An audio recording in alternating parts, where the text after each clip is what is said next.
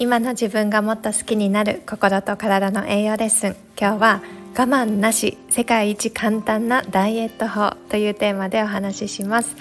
おはようございます。ホリスティックヘルスコーチのゆきこです。今週も聞いてくださってありがとうございます。あの最近ポッドキャストから見つけましたとかあのスタンド FM から飛んできましたというふうに DM をいただくことが増えてきて本当にありがたく思っています。もう数あるチャンネルの中から私のこのチャンネルを見つけてくださってそして毎回聞いてくださる皆さんのおかげで私も毎週楽しく配信を続けることができています。本当にありがとうございます。もしこんな内容のエピソードを聞きたいとかねリクエストがあったらどしどしコメントとかね DM くださったら嬉しいです。はいということで今日はですね我慢なし世界一簡単なダイエット法ということでダイエットとか食事食生活についてのお話です。今本当に私たちって飽食の時代ってね言われるみたいにもうたくさんの誘惑で、ね、食べ物で溢れていますよね。昔の日本人の食生活って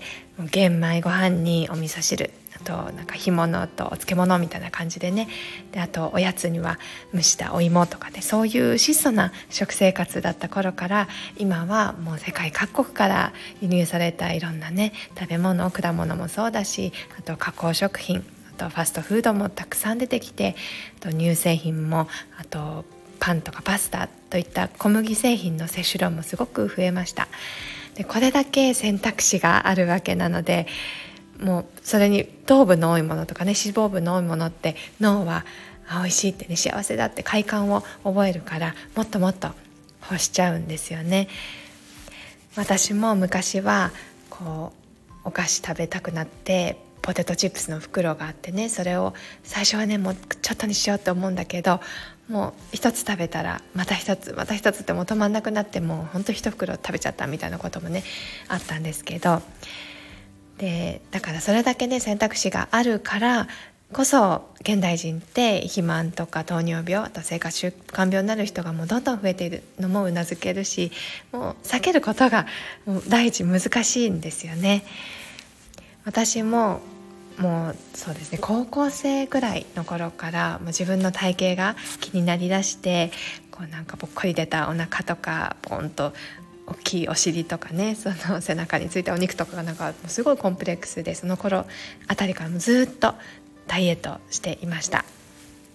で知識がなかった当時はもう手当たり次第ねもうダイエット法とかね食事法健康法美容法みたいなのに飛びついてでもまあいろんな方法を試してきました。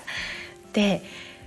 そのねほとんどが我慢とか制限が伴うものだったんですよね。例えば生成されたお砂糖は避けましょうとかお菓子は1日何キロカロリーまでにしましょう。脂質と糖質が合わさった食べ物は我慢しましょうとかこの油は、ね、体に悪いから取っちゃいけませんとかね。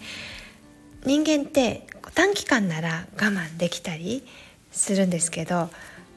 これはもう太るから食べてはいけないってこう過度に我慢とかストレスっていうのがかかると私たちって反動でね余計に脳が食べたくなるんですよね。私がダイエットにおいて一番大切にしていることは前もどこかで言ったかもしれないんですけど自分が一生無理なく続けていける食習慣を身につけていくことですだから例えば2週間で3キロ痩せるとかね1ヶ月で5キロ痩せるとかねそういう短い期間ですごい頑張って努力して毎日ささみとブロッコリー食べながら生活してで目標体重に行けましたって言っても結局それって持続可能なやり方じゃないから元の食習慣に戻っちゃうんですよね。でそうするともやっぱりこれまで我慢していたのがパーンとね弾けてあのいっぱい食べちゃってでリバウンドしたりっていう風に振り出しに戻ってしまうんです。そうなのでね今日は最新のねホリスティックヘルスのアプローチでも使われている我慢をしない究極のダイエット法があるのでちょっとそれを皆さんにシェアしたいと思いますそれはですねクラウディングアウトっていう方法です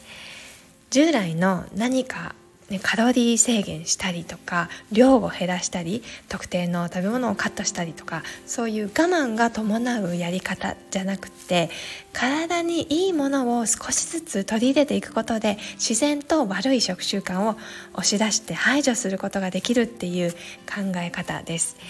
クラウドアウトっていうのは英語で押し出すっていう意味があります。こうね食べたいでも体に良くないから太るから我慢しなきゃっていう風になるよりも良い習慣を身につけてこう自然と欲しなくなる体心というのを作っていくことができるんです。具体的にどうするかっていうと例えばいつもの食事にもっと多くのタンパク質と食物繊維野菜とか海藻類とかねを増やしたりとかあとはうんと炭水化物ドーンっていうねなんかうどんとかうん、ラーメンパスタみたいなそういうメニューにもう副菜をね毎回つけたりとかあとはおやつにそれこそ蒸したお芋とかあとは果物とかナッツとかねちょっとヘルシーなスナックをいつものクッキーとかチョコとかの代わりに食べたりで私のヘルスコーチングのクライアント様でもこれまで多かったのがダイエット中だから朝ごはんは食べませんとかスムージーだけおにぎりだけですっていう方とか間食は一切我慢しますとか夜ご飯はもうサラダだけですとかスープだけですとかねあの置き換えのダイエットドリンクを飲んでますとかそういう方も多くいらっしゃったんですけどそうなるとね体は飢餓状態になるので余計にねこう次の食事をもっともっとこう蓄えようとして体に蓄積され脂肪として蓄積されてしまったりとか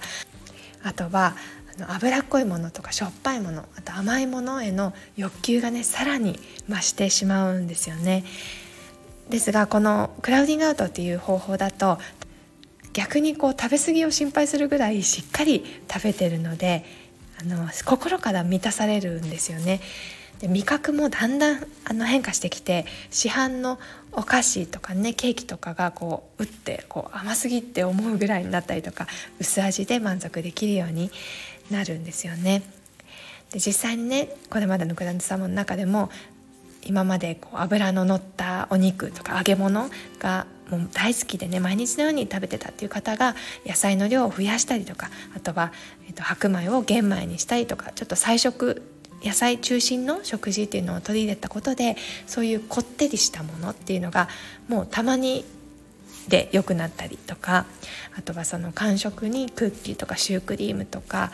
そういう甘いお菓子がやめられなかった方が果物とか甘みのある野菜あのさつまいもとか